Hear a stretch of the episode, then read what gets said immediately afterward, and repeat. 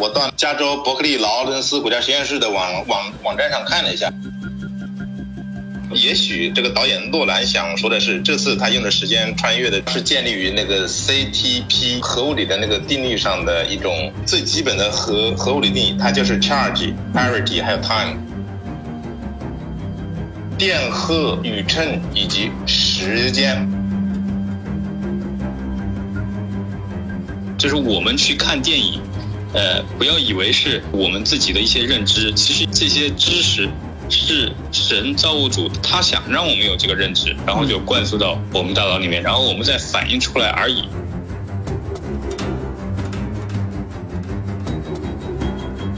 然后当时呢，通过考古发现，王莽时期他所实行的一些政策和使用的一些东西，就跟现代就非常像，是不是往往是从现代穿越回去的？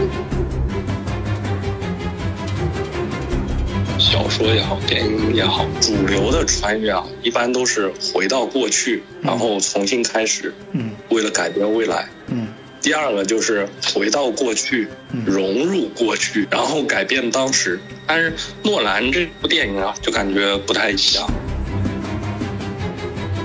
这个核能吧，它也有两个方面，一个是正的，一个反的。嗯，它有核裂变，也有核聚变，就像我们太阳一样。嗯，它是核聚变反应，它也能释放能量。嗯，面对面的打交道，我会伸出我的右手，然后外星人就会说：“等一会儿，你说的右手的右是什么？你怎么知道在你未知的世界里面的另外一方回答你那个右是什么？”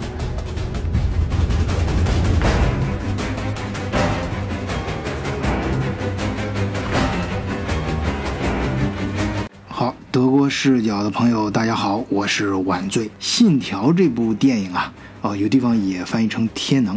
啊，我最早看完这些大致的介绍和影评之后呀，我感到非常的奇怪，为什么呢？因为它可以说是具备了一部烂片的所有特质啊，那为什么还会引起大家如此多的热评，甚至是追捧呢？你看啊。首先，他这个故事情节是非常老套啊，那就是英雄拯救地球啊，用自己的勇猛无知啊，干掉了聪明绝顶的大坏蛋。哦，对了，还有这个剧情也是非常的狗血啊，就是这个大坏蛋的身边总有一个非常漂亮的女人。哎，不知道怎么回事，这主角在各种。呃，很无脑的拯救行动当中啊，总是能够赢得这个女人的芳心。呃，也不知道为什么他就是硬是能够抛弃啊，魅力四射、多金而智慧的反派，那稀里糊涂的就投入到主角的怀抱当中，而且参与到他的莫名其妙的行动当中。当然了，最终主角总是能够拯救全世界、拯救全人类，然后还能拯救自己的爱人啊。最终虽然会牺牲自己。哦，对，还有这部电影用的科幻元素啊，就是时间穿越。时间穿越呀，同志们，这可是被无数导演玩烂的一个手法。那这部电影为什么还能够引起这么大的热议呢？哎，成为时下的一个大热点啊！这是全世界人民被疫情给逼的。啊，还是说这个电影本身它另有蹊跷？咱们德国视角啊，请到了三位嘉宾，一位是咱们的老朋友弗洛伊德长野博士，然后是两位新朋友啊，意大利的小亮，还有德国的研发工程师景元。今天我们就跟大伙儿一起聊一聊这部非常奇怪的电影《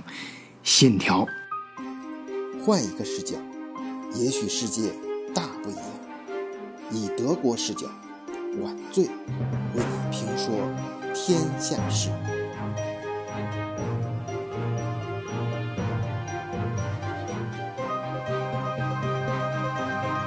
呃，大家好，我是常野。呃，这期节目我们属于临时突击吧，然后发表一下感想。如果有什么讲的。呃，不太正确的地方，还请大家多多包涵啊！博士是咱们老朋友啊，不，你不用搞得这么见外啊。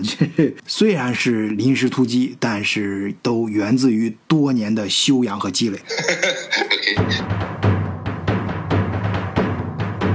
哎，这就对了。哎呀，张野，今天给你介绍一位新朋友啊，呃，是也是跟你一样，是在德国一个非常大的集团公司里面的研发部门做研发工程师啊，也是我在德国很多年的朋友啊，叫景元啊，景元也是老德国了啊，来自上海的老帅哥。现在已经中年油腻大叔啊，油腻大叔，呃，不敢当老师。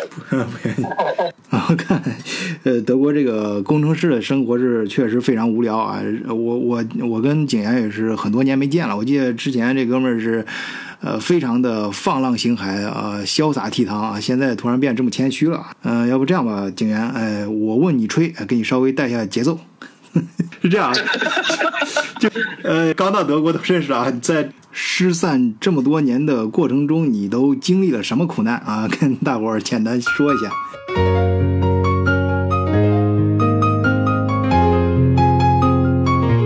就是在这 diploma 毕业以后呢，先去了就是法国的一家公司。这家公司呢，然后呢进行那个核电站的建设的业务，还有核燃料的生产。嗯，然后在这家公司吧做了一段时间。当时因为日本那个福库西玛核电站泄露事件出来以后呢，然后核电站的业务呢突然就呃。变得就是说没有前景了，然后我就想，我是不是该动一动，寻找一下新的方向了？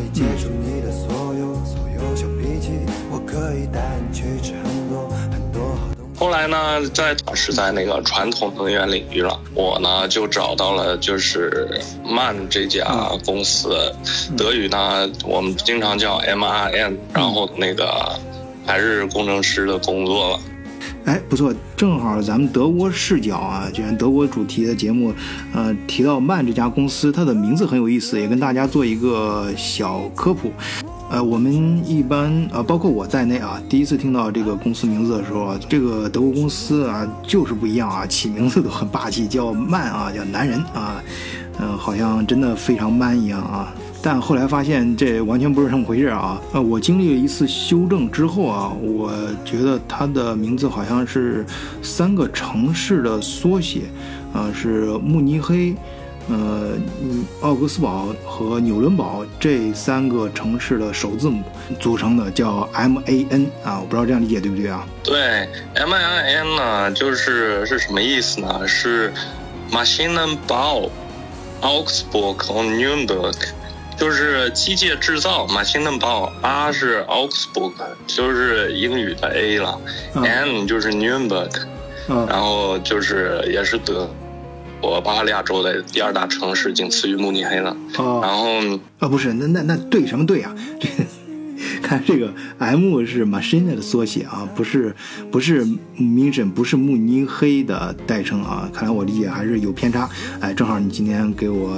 嗯，再一次纠正。哎，这家公司是不是做柴油车非常牛啊？也就是做那种大型的什么卡车什么的。这家公司呢，成立之初呢，是因为，呃，他有一个非常著名的人啊，叫 Rudolf Diesel。嗯。大家都知道柴油的英语吧？英语叫 Diesel，德语呢也叫 Diesel。嗯。为什么柴油是以这个为命名呢？因为世界上第一台柴油机啊，就是他 Rudolf Diesel。嗯。他造出来的，然后他申请的专利，这是全世界第一台柴油机，所以以后关于柴油柴油机也被命名为 Diesel。啊啊啊，挺好。这个是有一段这么一个历史 啊。呃，这个这个非常好啊，一来节目就很快的适应了咱们德国视角的风格啊，那就是跑题的风格啊，跑题是咱们的一大特色。好，今天还拉回来啊，拉回来。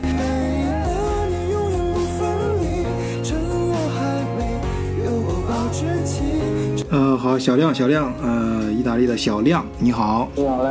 我叫大家可以叫我小亮，更小的小啊，嗯，明亮的亮，嗯，那个我是可能是最早一批来意大利学那个音乐的学生，大概十几年了，我是读到这个意大利的音乐学院的那个音乐硕士毕业之后就留在意大利了，嗯，所以跟你们刚好有一个互补，你们是理工男，我是文艺男，然后哦，看来。今天来的嘉宾都是很有故事的人啊，这是老意大利啊，来这儿很多年了。呃，今年是第十一年了吧？啊，那这十一年中一定有不少故事。哎，不不不，那个 咱不能再跑题了啊！别别，这期节目本来聊这个电影的啊，聊《信条》啊，别弄弄成那个。咱们回头可以再多开几期啊！这期先拉回咱们原来的主题，是这样啊。我跟小亮第一次聊到这部电影的时候，小亮，呃，首先他出于多年的音乐修养嘛，对这个诺兰的电影音乐是非常的有建树。然后，但是小亮却提出了一个，呃呃，物理学方面的词来形容洛兰啊。他说，洛兰是，呃。电影界的爱因斯坦，哎，这个观点我听上去觉得非常的有建树啊。呃，确实，若兰对于时间的解释，就在他的电影里面，嗯，从他几乎每一部电影都从一个全新的视角啊，用不同的方式去诠释呃时间。哎，我觉得这个非常有启发性。对，就是诺兰，我觉得把他的电影，虽然这一部天，呃，天能，他也被翻译的天能。呃，就是这个，呃，我就是他以他的这个电影里面，其实有很大的宏观的一个视角。嗯，他的也就是你刚才说的这个时间概念非常强。要想看懂的话，实际上，呃，你不能太纠结于局部。如果你把局部无限放大的话，你肯定看不懂这个电影。所以，他每一部那种呃超现实的电影，一定要站在一个更高的角度、更高的维度去去审视它，这样你才才能可能去看看懂，而且还要。呃，既要有宏观角度，又要去局部的去发现它的一些小的线索，这样才能看懂它。呃，总之，它的这个时间确实是它的一个呃一个核心的这个话题，就是它电影里面充满了这个呃时间的线索，时间，然后遗忘，然后记忆之间轮回，不停的在在探索这个东西。嗯，然后我我想我说他是这个电影界的爱因斯坦的原因就是。他的电影里面有很深厚的这个物理的这个基础，这个是他已经超越了一般呃一般普通民众的这个认知，呃，他是把这个认知呃提高到一个非常高的高度，然后用电影表达出来，表达出来之后，呃，本来按照如果是在以前的这个，比如说再推个四十年，呃，那可能。很多人就看更看不懂，就是大家就可能就不太很难接受的这个，嗯，这个这个电影。但是现在电影已经发展到这种成熟的时候，呃，反而它会以成为一个引导话题的一个一个一个驱动力。嗯，就好比我我打个比方吧，就是说。上个星期我看了这个木兰，是呃，在这个官官官方网站给的，是木兰啊，就是花木兰的那个木木兰，不是诺兰啊。嗯，很好，我们就在聊诺兰的时候，顺便吐槽一下木兰啊。哦，是这个电影啊，呃，是这个电影本身，不是这个人物啊。对，顺便对比一下这两种电影啊，就是对对比一下这两种电影，就是就是我我我说的这些，呃，这个电影都是。建立在我是中国人，或者说是我已有的知识框架结构上去说的，所以可能只能代表一部分人。但是我确实就是我，所以就是我一直认为啊，就是我们去看电影，呃，不要以为是真的就是我们自己的一些认知，其实有些人这些知识是这个自然或者是神造物主他他想让我们有这个认知，然后就灌输到。我们大脑里面，然后我们再反映出来而已，只是只是只是这个样子。特别是像现在，如果你有很多人如果是受媒体的影响的话，所以下面我我我想说这个木兰是什么啊？也也不是说想吐槽它什么，就是对比这两个电影的话，其实就能找到这个木兰，它其实是一种，呃，在我看来，它就是很传统的一种电影，然后嫁接的很很尴尬，就是我。在看的过程中，放弃了两次，然后最后还是反呃想着还是回去再看完吧，就是 很痛苦的一个过程，看得很很尴尬，很尴尬。呃，他为什么很尴尬？就是我说跟这个可以做对比啊，就是这个呃《天能》这个《信条》这个电影跟诺兰的这个，它是超现实的一种，它有理论基础。嗯。然后木兰这个，它它实际上是嫁接在。中国的一个传统故事上面，这个故事可能是真实的，但是他后面为了想想把这个真实的故事烘托出来的话，他的这个点对于我是中国人来说的话，他已经他已经走歪了。为什么？因为他是真实的故事嫁接的话，呃，实际上重点是木兰替父充军这个点上面，而他又把后面已经衍生出来木木兰成为一个打败一个大 boss，拯救国家、拯救这个皇帝的一个英雄。嗯，然后这个就让中国人其实是很难。很难去接受的，因为中国你你像玄幻题材，要不就是金庸的武侠小说，要不就是你说像呃那个《西游记》啊，什么《封神演义》啊，这些就是他明摆的，就是他有很深，就你这种玄幻的话，它有很深的这个历史的基础，然后老百姓能接受。嗯，你把一个真实的故事嫁接，然后最后跟玄幻呃结合，嗯，呃，因为他说不过去嘛，就是他成为英雄，他就来补这个补这个 bug，补这个 bug，他就把它。弄成玄幻，玄幻之后，呃，反而又更难，更难以去接受。就他的这个英雄的塑造，其实跟这个天能比起来的话，跟这个新辽比起来，就是已经是两个时空上面的，不在同一个时空了，已经落后很多了。呃，确实，我觉得你这个观点非常犀利啊。嗯，我也有这种感觉，就是电影工业发展到今天这个地步啊，它。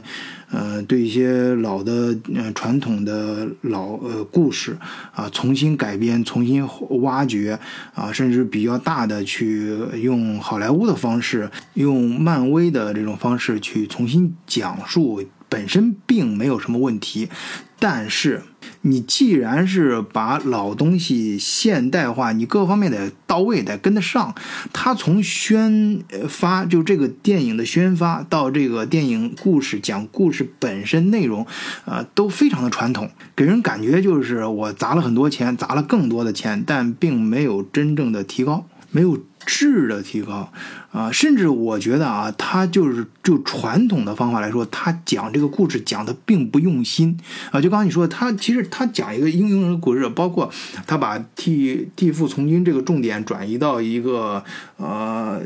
打仗的故事，甚至。转移到爱情故事，我觉得都没问题。呃，但问题是，他讲的并不用心。他在这个本身的新的故事框架里面，他并没有把这个故事就像其他的漫威电影或者是好莱坞的英雄题材电影一样，呃，挖掘出更深层次的东西，就是更能够打动人啊，打动观众，引起观众的共鸣。我倒觉得更有点像，呃，就十年前，嗯，中国的那几个大电影啊，就是砸了很多电影，砸了很多钱啊。就是砸了很多呃大明星啊，就好像这么一包装就硬卖座一样，但我觉得不好，很不喜欢。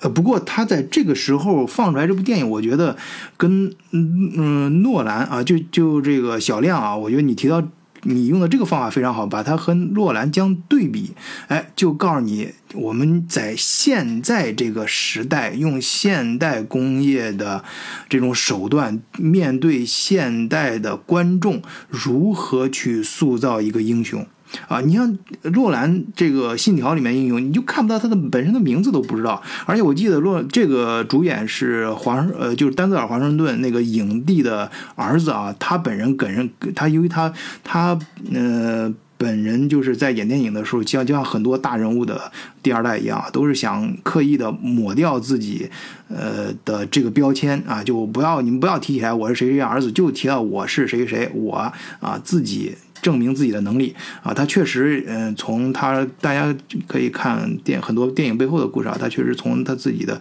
呃，高中生活开始到后来的。呃，职业生涯都是非常的卖力，非常的敬业啊，呃，以至于那个诺兰第一次看到他的时候啊，就觉得这个电影就就是他了，主角必须他来演。当然，这里面我有一点个人的小心思啊，我觉得诺兰找他来演，并不是因为呃他多么的好，而是因为他很适合说什么。这个电影它的主角就是要要让你演这个。让你看了这个主角记不住这个主角，而这个人他的长相跟他爹正好不太一样，他的这种长相包括这个演演奏的风格，就是让你看不到他的亮点，让你记不住他。不像丹泽豪那啊，你像那个影帝，人家那个影帝出场啊，那真是丹泽豪从他的长相，你丹泽豪他他那个长相就是一看就就。就非常的出众嘛，就非常的呃，给给人的印象很深刻，而且他的在他演的电影里面，他个人的那种独白、个人的表演的时候，给人的感染力就非常的强。所以我们往往你想起来这个影帝的时候，就会想起来呃这个丹尼尔·华顿，而不是记住那个电影。他他其实他演的很多电影，我甚至名字都记不起来，但是我能记住这个人。呃，但是他儿子啊，这儿对不起啊，我确实想不起来他的名字叫什么。当然，我们就呃，也是表示对他尊重啊，但是很敬业啊。但是他确实，他演的这个角色，我记不住他这个人，我也嗯留不下什么深刻的印象。我记住的是，包括我看很多影评，还有网上的评论，大家都是在谈论这个电影啊，他的一些新的技术、新的想法。洛兰谈论这个导演，甚至于谈论一些配角，甚至于谈论跟他在电影里面呃打 CP 的这个吸血鬼王子啊。就是男二号有多帅啊，演的多好，甚至于演大反派的这个人和这里面的这个美女啊有多高啊，一米九有多高，呃但很少有人谈论这个主角啊，这个嗯丹泽尔华盛顿的儿子他的演技有多么出众，很少啊，我们也记不住，这也是，而且在里面的呃，我为什么说？呃，这里面非常有一些小心思呢，就是导演塑造这个角色的时候，本身就是在里面让给他了一个无名，就是这个这个英雄人物他是没有名字的，就是要让大家记不住他。哎，所以呃洛兰说这个角色非他莫属。呃，当然关于这个，呃呃，网上应该有很多更正面的解释啊，希望大家去看。我这儿仅仅是我个人的一点小小心思分析啊啊，不一定对啊。哎，长野，长野，嗯，你作为咱们德国视角啊，经常发布在咱们平台上发布一些你的奇思妙想和新的理论。那么看完这部电影之后，哎，首先我想问你一个。呃，问题啊，就是电影里面，我也是看影评上经常提到的一个新概念，就是熵啊，就是关于他为什么在这个电影里面，主人公可以呃不很里面很多人可以出现时间倒流啊，这个逆世界啊，他解释为熵呃逆熵啊，关于这个熵的概念呢，前面很多影评也解释了啊，大家可以看，但我总觉得。听完更，嗯，听完这些解释之后，呃，并没有听明白，甚至于听了越多的解释，反而更混乱了。而且洛兰也没有站出来对他这个理念，呃，这电影里面的理论做出什么解释啊？而电影里面只有一句话，就是说，呃，大家看这个电影啊，呃，就是不是不要企图去理解它，你们感受它就好了。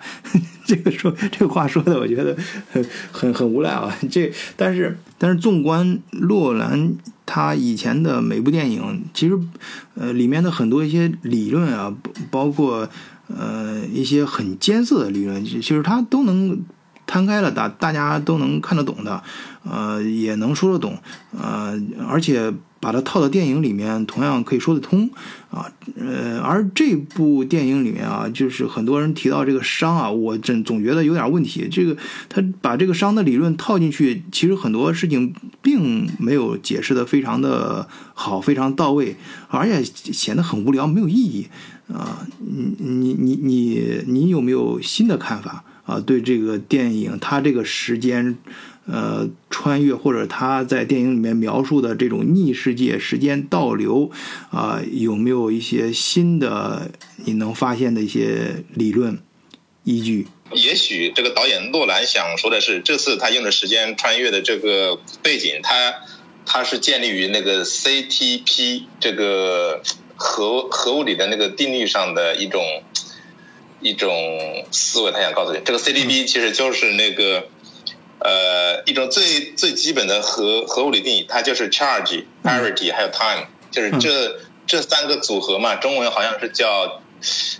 电荷、宇称以及时间。你可以把这三个元素看看成一个组合，然后这个组合它会存它会存在一个共轭，这个共轭就会把你印印象到一个就是我们所谓说的那个镜像世界或者叫那个反反物质世界里面去。嗯。就是说，其中这个 CTP 里面任何两个发生的那个变化的话，那么第三个就一定会发生变化变化。就是它它基于这个这个原理才可以把我们现有所知道这个世界世界嘛，把它拓展为不仅有存在一个正世界，还存在一个逆逆世界嘛。嗯，这样的话，你你才能解释为什么为为什么那个那个人可以从红门进去，从蓝门出来，然后从他他进去以后，就会整个世界就反反掉了。嗯，然后你看它当中有有一个细节处理的，就是在正世界里面，所有的人物都是不用戴那个防毒面具的，是吧？嗯。但是进了逆世界以后，每个人都要戴戴防防防那个防毒面具。嗯。就是，当然这个我不确定他他为什么要以防防毒面具作为这个反世界的那个注脚。嗯。呃，但是，但是我我刚刚现学现卖了一下，我到那个呃。加州伯克利劳伦斯国家实验室的网网网站上看了一下，他那个你真高端解释了一下什么是，好，接接着说，接着说，什么是 什么是那个 C 呀？他他他大概解释一下什么是是那个 CPT symmetry，就是那个 C CPT 对称嘛。嗯。他他当中举了一个很很有意思的例子，也就是说，嗯，呃。之前有一个物理学大佬叫 Richard Feynman，是吧？他他说，假设人类通过某种方式跟一个外星人，呃，跟跟我们所知道那个外星人打交道，因为刚开始我们不能直接面面对面的打交道嘛，然后我们就通过发射一些信号啊，然后一些什么光的波长频谱啊，告告诉外星人说，哎，我有多高啊，你有多大呀，什么东西的。后来随随着大家交流的相互加深，然然后我们就跟外星人说，来，我们要来见个面吧。那么见面的第一个步骤，我们就需要相互握个手。嗯。然后你就告诉外星人说，我见到你的时候，我会伸出我的右右手。嗯。然后外星人就会说，等一会儿，你你说的右手的右是什么意思？是吧？嗯。因为这个右是我们自己定定义的嘛。你你怎么知道在在那个你未知的世界里面的另外一方回答你那个右是什么？然后他就通过这个呃，这个电子的自转嘛，告诉你这个自转方向，就把它定义成为右嘛。嗯。结果会发生一个很奇妙的事情，如果这外星人是存在于那个逆向世界里面的一个外星人，嗯。那么他的右就是你的呃，你你的右就是他的左。嗯。然后，当你跟他成功见面的时候，你们两个不是要握手嘛？嗯。但是这个时候要非常注意，这个又涉及到电影电影里面的一点嘛，就是。当你伸出右手的时候，他伸的是左左手嘛，然后你们两个一握手的时候，你们很有可能你们两个就没有了。嗯，原因是什么呢？嗯，因为你是来自正世界，他是来自逆向世界，是吧？当当这两个粒子相互接，当两就是来自这两个不同世界的物质相互接触的时候，嗯，它就会发生湮灭。嗯，然后湮灭就会以以通过呃。释放一般来说是是以释放伽马射线的方式把所有的能量给给消掉，也就是说，当你跟他完成这个死亡之握之后，你们都没有，嗯，你们两个都没有了，也就是这他他就他他他那个只是给了一个很大概的那个例子嘛，然后具具体一点的那个那个物物理学的表述，希望大家自己上 上这个实验室的网站上看，然后大概就就能明白。通过展示这个 CPT 对对称原理嘛，他就他就说，让他他引入了一引入了一种相对来说有有这种物理跟科学背景的东西支撑这整部电影，嗯，结果导致了很多普通人根本就看不懂这个电影，是吧？那是因为不是因为你看不懂，嗯，而是因为你根本就没学学过这方面的那个物理知识，嗯，所以你觉得很费解。就像我之前呃。参加过一个量子计算的培训嘛，嗯，结果里面给我一给我上了上了一个量子力学的四层那个课程，嗯，结果都把我给搞搞晕了，就是完全违违反人类的直觉，嗯，但是在量子力学领域它就是正确的，嗯，所以我我我想的话，这就是大概为什么很多人都看不懂这个电影电影的原因，看不懂还还还喜欢看，就不存在过 C，哎。就是说，人人类有的时候就是这么贱嘛，是吧？凡是搞不懂的，又要去搞懂；凡是天天常常见的，你还习以为习以为常了。嗯，对他这个洛兰电影，就是它里面存在很多一些反直觉的东西。哎，关键洛兰就可以把这些本来很枯燥、很没有意思的东西啊，通过电影这种模式，呃，很酷的把它表达出来，哎，让人家觉得不管你能不能看得懂，都想去多看几遍，都想去把它搞懂。哎，警员啊，该你发言了。哎，哎，我问你个问题吧。你刚才也说了嘛，你的工作经历里面有跟核电站在一起打交道。那对于呃，在这种神秘单位工作，肯定有很多呃，应该经历过一些奇奇怪怪的事情吧？哎，算了，我还是问问一个呃，对呃更有意思的问题啊。对，要不然咱们德国视角别别别做太太枯燥了啊。呃，这个电影是。嗯，时间穿越的这样一个题材啊，就是，呃，假如这么说吧，我问你一个问题啊，假如你知道，呃，三年之后你就能成为亿万富翁，那你现在还会不会努力工作？这个从我角度来说，这人与人的想法不一样吧，他所做出的反应也不一样。嗯，然后，但是大部分人来说，可能是不会的。我们觉得，从嗯，从逻辑上来思考，我觉得是不会的。嗯。有可能有一些有一部分人他有另外的想法。嗯，哎，好，我觉得你也是挺喜欢科幻题材的东西啊。呃，哎，你你你就刚刚我还是想回到刚才问问那个，就就从你的工作经历来看啊，我觉得你相不相信有时间穿越这回事儿？嗯，是不是真的？我不敢判断啊。但是从就是我自己看了一些，就是说。历史书的评论啊，还是什么？嗯，呃，这方面来说，有一个很有意思的事情，就是说，大家都知道那个王莽吧？嗯，呃，当时王莽创建的新朝在汉朝之间啊，就是呃西汉末年嘛，他创建了那个新朝，然后之后再是东汉，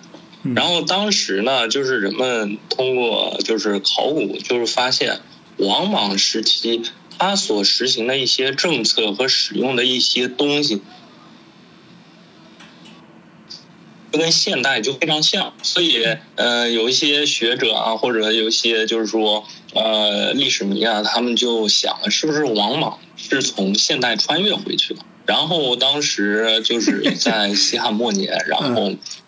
上位掌权，然后想推行一下，就是自己。嗯，在那个未来所得到的知识，在当时虽然他最后失败了，但是他所推行的一些东西，的确是非常有意思的。嗯，我就想，这是不是就是说穿越的鼻祖啊？哎，你你现在这个说话这语气，我怎么觉得你你那个好像真的是相信有穿越这回事儿？你是不是干这个是？哎，对，是不是你就刚才说你跟你。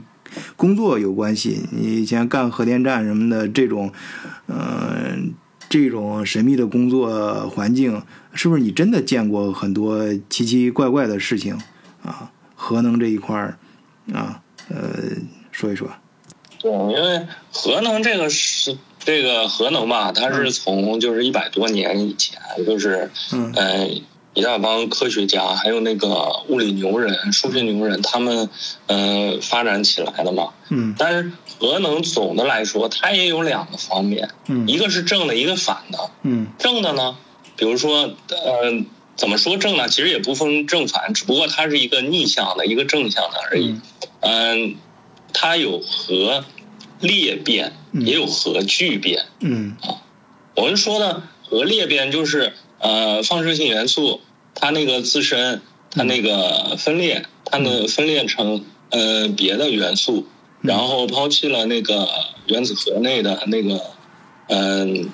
电子，原子核内的电子还有原子核内的那个粒子啊，它变成别的元素，它释放能量。嗯，这是一个方向。另外一个呢叫核聚变。嗯，核聚变呢，就比如说是氢氦呢，就像我们太阳一样，嗯，它是核聚变反应，它也能释放能量，嗯，对吧？这也是两个方向，嗯，啊，就跟这个诺兰这个《信条》里面电影，嗯，也一样，我觉得啊，也穿插了很多的那个物理知识，嗯，呃，就是说，呃，这个。核能啊，里面就能体现出来有正就有反哈。这个所以洛兰的电影里面对于时间啊，沿着时间轴啊，也是以这个过程，就像呃裂变和呃聚变的这个过程一样，时沿着时间轴也有正和反的这样一个过程嗯，而且他这个穿越和其他的穿越剧不太一样的，就是若兰他做了一个很大胆尝试尝试啊，当然这也是电影里面最精彩的部分，也是难度最高的部分啊。他不是说一个人从呃 A 时间点一下就蹦到 B 时间点了，而是。他从要比如说正向的，他是从 A 以前的一个时间点到未来的一个时间点 B，啊，但是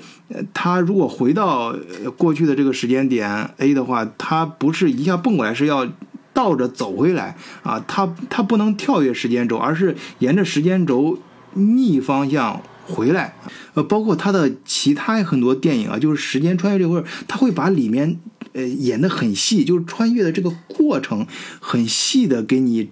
表达出来。而这个科幻电影，我觉得它正好抓住了这个科幻的精髓，就是在这个科幻的理论下，人的心理是怎么一个变化的，呃，把它很细腻的表达出来。呃，你像《盗梦空间》啊，它时间是分层的啊，就是，呃，在睡梦里面，时间会过得非常的呃快。啊，就我们平时也有这种感觉嘛，就有时候感觉睡了一觉，过了呃干了好多好多事儿啊，过了很长的时间，但是一醒才发现，其实就是在上课的时候打了个盹儿啊，就是现实中过了呃很很短的时间，而且是呃这个梦可以一层一层的往里面呃叠加啊。呃，说到这儿，我总是每次忍不住提一嘴啊，我我最早的时候在就是呃十几年前。啊，那时候就在网络小说兴起之前，我在新浪上呃写过一部小说，就是讲这个人的梦啊，一层一层的，就是每呃就是几个人玩这种杀人游戏嘛，那每一每一局会死一个人，死的这个人呢，大家其实是不是这个人消失，而是呃其他人消失了，消失到这个人的梦境里面去了，就是其他所有人会到这个人的梦境里面，在这个梦里面呢，呃。就会去分析这个人为什么会做这个梦嘛，他他就可以扯出来这个人他回忆他以前干过什么事儿，经历过什么，然后在梦里面去寻找答案，去解决问题，然后在他的梦里面又会消失一个人，大家会进入更深层次的梦，但是这个梦呢就会叠加两个人的梦，就是两重世界啊，一层一层往底下叠加，然后呃梦越来越深，然后再。再往回找啊，往回再一一个梦境一个梦境的跳出来，就是这种形成一个这种循环嘛，啊，就是所以我一直怀疑当年《盗梦空间》这洛兰是不是看了新浪网里面我的那个小说，因为我当时那个小说被置顶了，就是被放在呃那个新浪的首页了啊，当然非常老的事儿了，在 开玩笑啊，这个洛兰他们他肯定有更深的思考。啊，我就不在这儿瞎扯了啊，还是回来说，嗯，你像《星际穿越》里面，也是在他穿越黑洞的过程中，呃，不能说穿越黑洞啊，他其实是在黑洞的。周边啊，利用黑洞周边的这个引力弹弓，然后是穿越时间。在这个过程中，就是它不像其他电影啊，直接就是哗一下什么回到明朝了，回到什么时代了，就是呃干一些很爽的事情。但他是把这个穿越过程中啊，这种他自己的儿子，呃，他的女儿，他。看着他们所经历闪过的这种人生片段，呃，包括他和那个大美女 一起到。那个时间过得特别慢的那个星球表面的时候，回去的时候，自己的呃同事在呃飞船上的同事已经过去十几年了，啊，那一瞬间就是人的那种情感就表达的非常的细腻，非常的感人。而在《天能》这部电影里面呢，它表达的都更加极致了，就是呃穿越，它也不是说人可以一下子跳跃时间，而是必须要经历这个过程。呃，即使你呃回到有就是呃在未来的。这个时代，人已经有这个能力和科技，呃，穿越时间回到过去了，也不是说跳过去的，而是呃走回去的，倒着走啊，进入自己的逆世界，呃，回到过去，所以你还要背上氧气瓶，还要考虑到很多细节问题。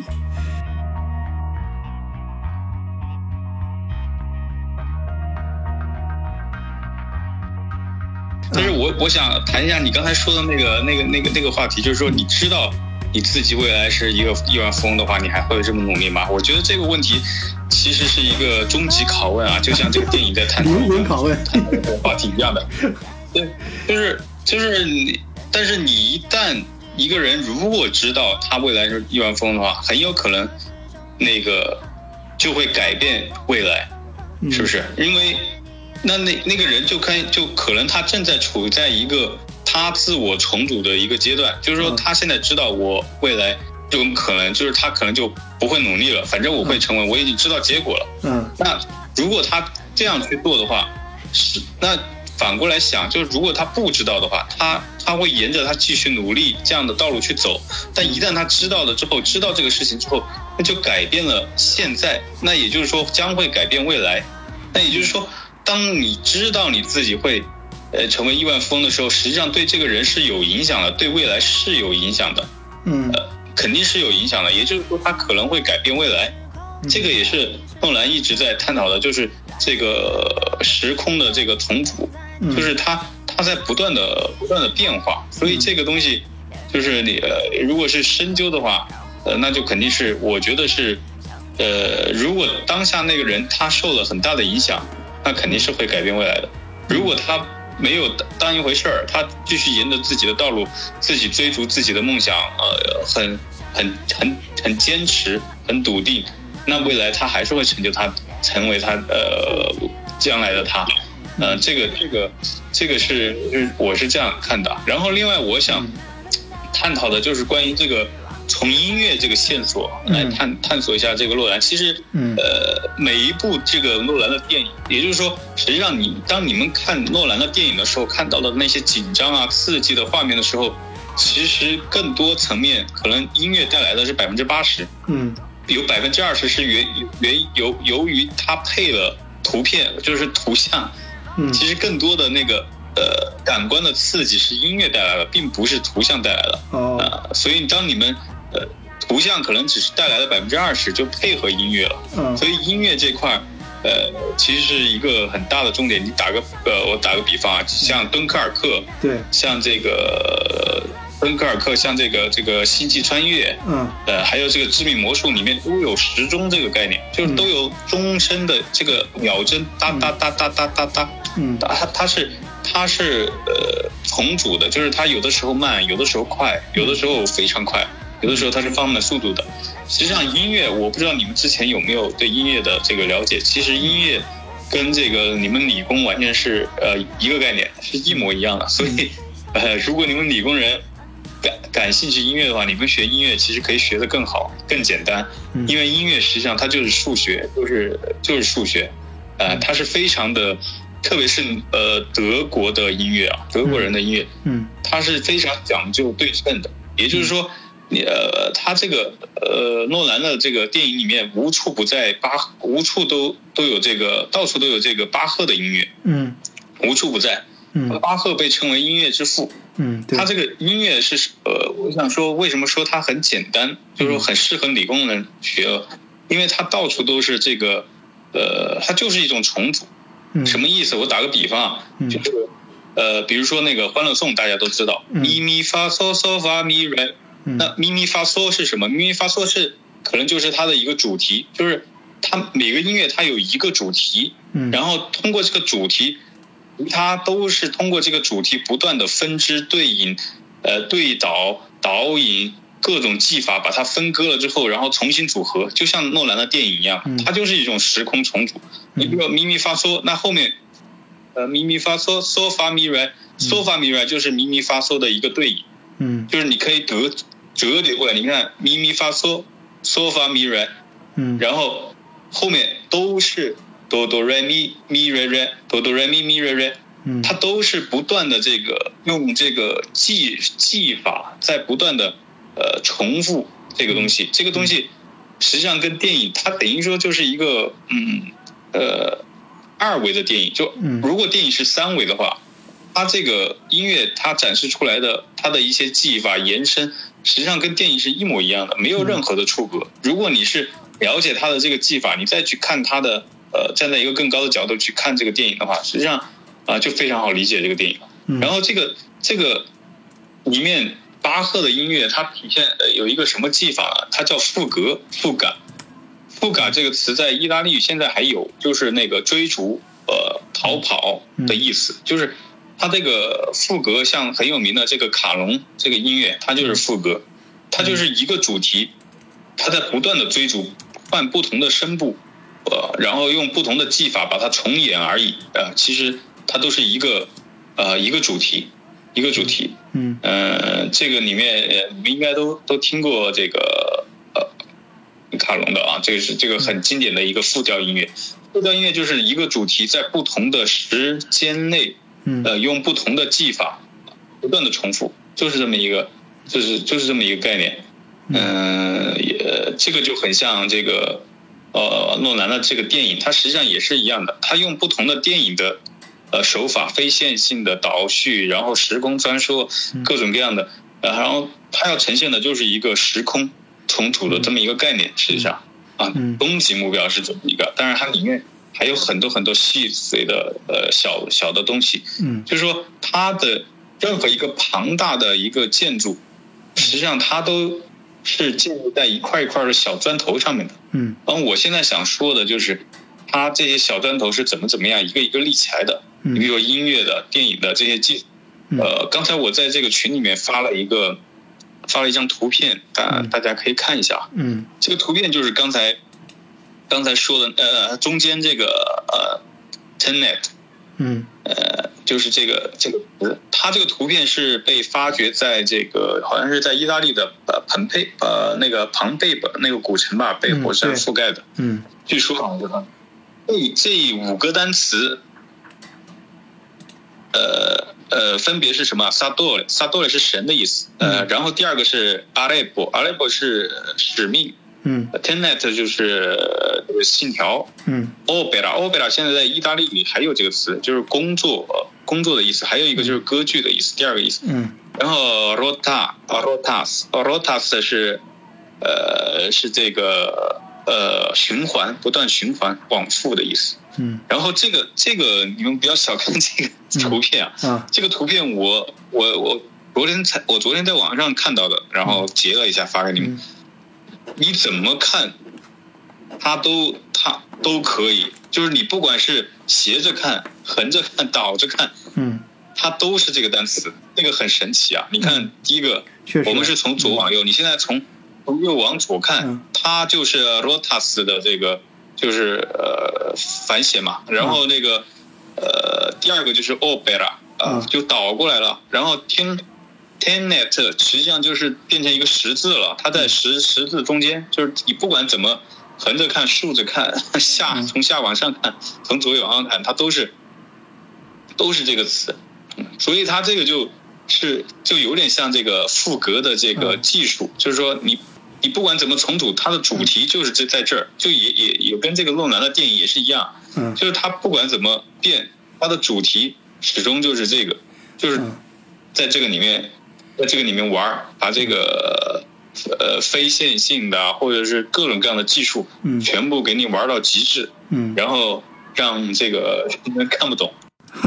确实啊，就故意让我。不过我开始还以为他这个石头是为了拍这个电影自己造出来的，哎，没想到现实中真的有这块石头啊，是从庞贝古城这种古迹里面挖出来的，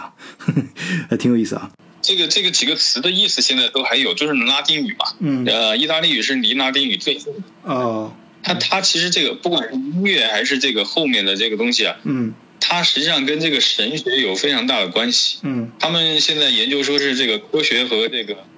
呃呃那个我什么为呃科学和什么结合啊？就是这个神学。嗯。就是其实这个神学很多人都在研究，就为什么？呃，现在其实西方它的很多的这个科技啊，什么发展，其实都源最诞生在这个呃教会宗教里面。嗯。呃，这个是包括像这个达芬奇，嗯，呃，他们当时都跟这个宗教有很大的关系。包括我现在刚才说的那个赋格，嗯，就是为什么会有赋格？嗯，实际上它这个东西最早诞生在这个呃意大利的这个宗教里面。嗯，就大家是。但是那个唱经文诗里面，就大家都在不停的唱，嗯，呃，就是牧师他们写出来，神父他们写出来这个这个歌之后，呃，他为什么要这样去写一个主题？嗯，就是便于大家去对嘛，去加深这个人的这个信仰，就是 tenet 信条。你比如说上帝造人，他就可能就以这个词，呃，就创作一个作品，就大家不停的上帝造人，上帝造人，上帝造人，上帝造人，就是不停的 各种各样的声部，各种各样要就不停的重复这一句话。对，通过这一个，他又引申出很多技法。呃，对，我觉得今天聊的。这个这个点非常的好，呃，为什么呢？因为很好的，我们把一些几乎我看了所有的关于这部电影的评论，呃，和一些视频，他们都没有说清楚这部电影，嗯，它真正的创意在哪儿？关于时间穿越，它真正创意在哪儿？啊，有的是画图啊，虽然呃把图像什么放进去，什么正着走、倒着走啊。但你去看看完之后，你会更混乱啊！看完之后更乱，更更看不懂。呃呃，还有人大把这个引经据典的去讲什么呃熵的理论啊。其实我觉得啊，呃这这个这部电影啊，就洛兰这部电影对于时间穿越，首先第一个啊，就是他。就我刚才说的，他对时间，呃，把他时间的过程很细腻的表达出来了。这是沿着他之前的这些电影的路线去走的啊，就是人穿越不可能一个时间点直接跳到另外一个时间点，它即使就穿越到未来过去的一个时间点，也是倒着要沿着这个时间轴自己倒着走回来。那可能有些听友就要说，那你像呃，回到过去三部曲，还有呃，时间机器，还有这个。呃，一些很经典的关于时间穿越的一些电影，他们呃，其实穿越也很复杂，包括就是呃，今年德国的是呃那部美剧啊，就是就是大河啊，就是呃黑暗啊，国内还好像挺火的，呃，就把这个穿越就在一个小村庄里，几个家族几条线来回穿越。交织在一起啊，就是把穿越这种演到了极致啊，能来回来穿啊，这个搞得非常的复杂，但实际上也没有进行质的突破，而洛兰做到了。为什么呢？他的穿越就首先是像我刚才提到了，他是要把这个穿越的过程给你表达出来，不能直接跳，要要即使倒回来也要倒着走啊，经历这个过程。然后还有一点就是刚才我们这三位嘉宾聊的啊，像我们的长野博士。他提到了三个点，就是呃，我们穿越这件事，包括这种呃，过去改变未来，未来再反过来回来去改变过去什么的等等，不是这种单线条的来回来走，而是像一个八字形或者是那种重，就是呃那个。呃，阿拉伯数字那个八啊，就是呃数学里面就是无穷呃大或者无穷小这个标志，啊呃把它再抽象一点，就是刚才常野博士提到的共轭的这个观念，它它是一个三条线来回来缠绕的一个。呃，过程一个理论基础啊，它它里面像长安博士提到了，是由呃 position 就是位置、粒子和时间这三个因素在一起交织啊，呃，去形成的呃时间倒流和时间穿越的这样一个理论背景。而呃，我们的小丁啊，意大利的音乐方面的专家啊，他提到了这个敦刻尔克里面，大家网上也可以看啊。敦刻尔人讲到这里面有个时间陷阱，就是通过在时间这个层面，它它的时间陷阱，东方尔里面那个也是非常典型的，它也是三条线在走，在交织啊，就有一个低音，然后另外两个音是一个从高到低，然后再到高，然后另外一个也是从从高从低到高再到呃低啊，这样来回来循环啊，这样的话给人营造出一种非常呃。通过音乐给大家呃进入到一个非常奇妙的空间感里面，呃，然后是我们的另外一位嘉宾啊，是我的老朋友景源景源啊，景源他呃就是从零呃能能源的角度啊去解释去阐述了一下他的看法啊，我把它总结起来就是我们从不同的角度我们看待穿越这个事情啊，它不是一个。从 A 点到 B 点跳跃的过程，而是一个一条呃线，但这条线又不是一个单纯的来来回回的一条线，也不是你可以像其他的穿越剧那样，呃这样子从 A 到 B 这样线性的来回来跳，只把它跳得更复杂，把你的线谈。的更让人看不懂，而是它其实不是一条线或者两条交织的线，而是三条线，或者说是三个因素、三个维度、三种角度啊，去解释呃时间错位这个事情。而电影本身呢，像洛兰，就是它的细腻性呢，也不仅仅是表现在对呃。这个电影背后的科学理论啊，物理学的一些基础性的东西的尊重，而且呃，而且还表达他对这个呃，在这个呃科幻背景下对感情的细腻的表达。你像《星际穿越》啊，里面呃这种父父女呃父呃父亲和女儿之间的这种情感啊，呃，我相信很多朋友看《时间穿越》干那个《星际穿越》的时候。在某些点上都会忍不住落泪，而《天能》呢这部电影呢，我觉得它其实我看，我觉得这部电影里面它细腻性的表达，呃，并不是主角啊。我当然也可能就要看很多遍会发现更多东西，但是我我的直观的感觉，我觉得他那个电影里面的那个大坏蛋、大反角啊，他的刻画倒更为丰满一些。呃，就是其实。他，你看啊，首先是他想，我们第一层去看他，他想回到过去，是想毁灭世界啊。再一个，他自己得了绝症，马上就要呃 over 了，然后他想在死的时候拉上全世界的人给他做垫背啊，陪他一块儿死。呃，所以他怀揣着这样一个很邪恶的目的，呃，穿越回到那个时间点啊，就是在那个游轮上，呃，但实际上。呃，我们再去换个角度想啊，他游轮上那个时间点，呃，是他其实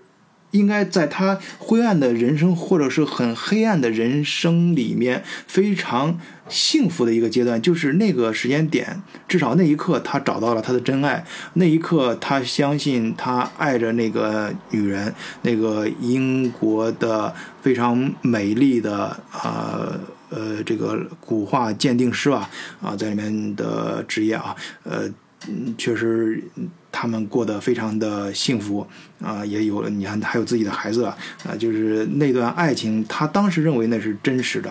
啊，当时非常幸福，他始终想来回来穿越到那个点，在那一点他很享受。其实虽然在那一点，呃，最后来。在那一点上，那个女的把他给又给杀了，然后那个女的又一次复活了，什么等等的啊。但实际上，他面对穿越，跟我们的听友，跟我们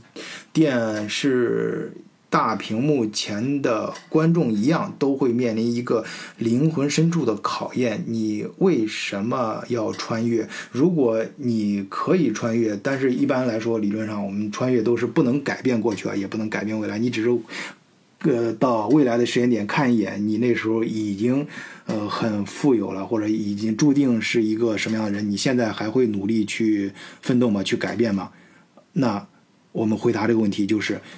你会的，你还会去做你应该做的事情，或者是你当下这个时刻想做的事情，因为它不是一个。单纯的一条线性的穿越，从 A 点到 B 点线性，而是穿插着这这个从 A 到 B 的过程中，它是穿插着三条或者三种以上维度的相互交织的东西啊。从 A 到 B 的穿越的过程中，不是一个简单的从起点到终点的这么一个事情，而是中间还有你的情感的变化，要你经历呃。更多维度的一些奇妙的事情，而这些事情决定了这个世界，构成了这个世界。当然，这是你的这个世界，你的人生。说到最后呢，我就突然想到，呃，刘慈欣啊，大刘啊，我们很多人喜欢的科幻中国科幻作家啊，他的《三体》里面的一句话。呃，我觉得非常适合，就是随着科技的发展啊，或者一些科幻的原因，我们能够看到一些岁月的终点，能够呃洞察呃一些岁月的宿命，那我们该怎么办？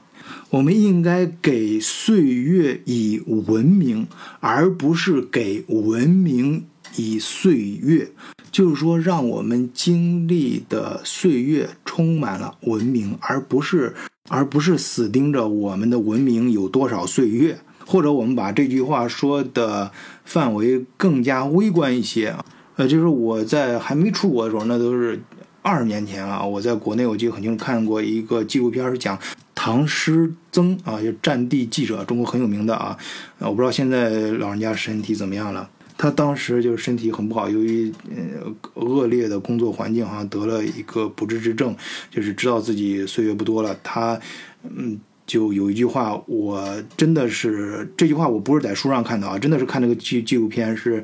二十多年前看的。这句话我一直记到今天，中间没有在任何其他地方看到过。就是他当时说的是，呃，既然我不能够决定生命的长度。那么我就要增加我自己生命的厚度。那么诺兰的电影，我觉得他的魅力，他的科幻内涵就在于他通过不同的电影去诠释时间，告诉大家时间不是一个。呃，单纯的一个东西，单纯的你通过时间就能算命，就能知道自己未来的富贵，或者知道自己以前未来的风险怎么样的，而是它从各个角度让你知道时间本身是非常丰富的、非常立体的，在来回的交织中，不是一条条的线。而是有更多的穿越不同维度的那些你还没有发现，但是需要你需要人类不断的去探索、去发现的那些离子，那些奇妙的、美好的东西。好，今天节目就到这里，谢谢大家收听，再见，祝大家周末愉快。